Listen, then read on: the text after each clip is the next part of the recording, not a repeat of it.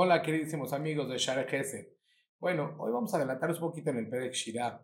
No quiero que se me junten al final tantos. Vamos a decir Bema Gaza Temea. Ahí va a haber muchísimos animales. Hoy vamos a ver una espectacular creación de Baruj llamado el hipopótamo.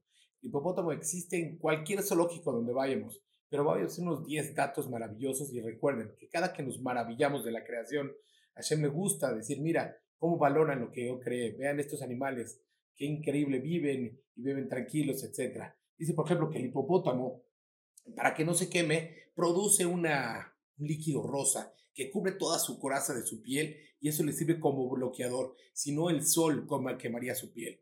¿Ustedes saben cuánto pesa un hipopótamo? Pesa 4.500 kilos. Eso significa más o menos el peso de 60 personas. No sé si han visto en algún zoológico que es increíble este mamífero tan grande, que es el segundo mamífero más grande después del elefante, tiene unas patitas pequeñitas.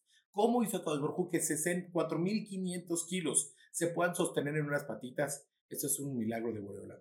Eso es nada más de él. Dice también varios datos más. Dice que tiene que una cría cuando nace no sé de 40 kilos. ¿sí? Y puede llegar en un año a pesar casi 200 kilos. Ustedes saben, un humano que pesa un bebito, 3 kilos aproximadamente. ¿sí? Sabemos otra cosa, que su pura cabeza del, de este, el hipopótamo pesa 200 kilos. ¿Sí? Eso significa más o menos el peso de 200 personas.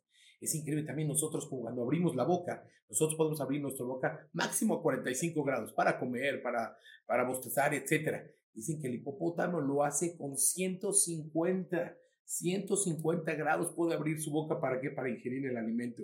Ustedes saben que también paría en el, en el agua. En el agua mismo tiene sus crías. Y hay algo maravilloso que viene del zoológico de Africam, aquí en Puebla, cerca de, de la Ciudad de México, como dos horas.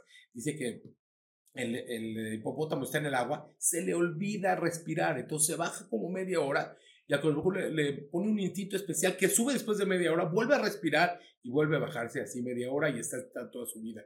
Es increíble, creo que este animal nos enseña, como dice el Perek Shireh, guía capeja quitogel. Ahí vean qué esfuerzo se hace. Esfuerzo grande, esfuerzo grande por moverse, etc. Es un animal también, animal muy interesante. No dejemos de, de investigar en la creación, de ir a los zoológicos, de ir a un aviario para ver este, las aves. Y recuerden, digan Perek Shireh,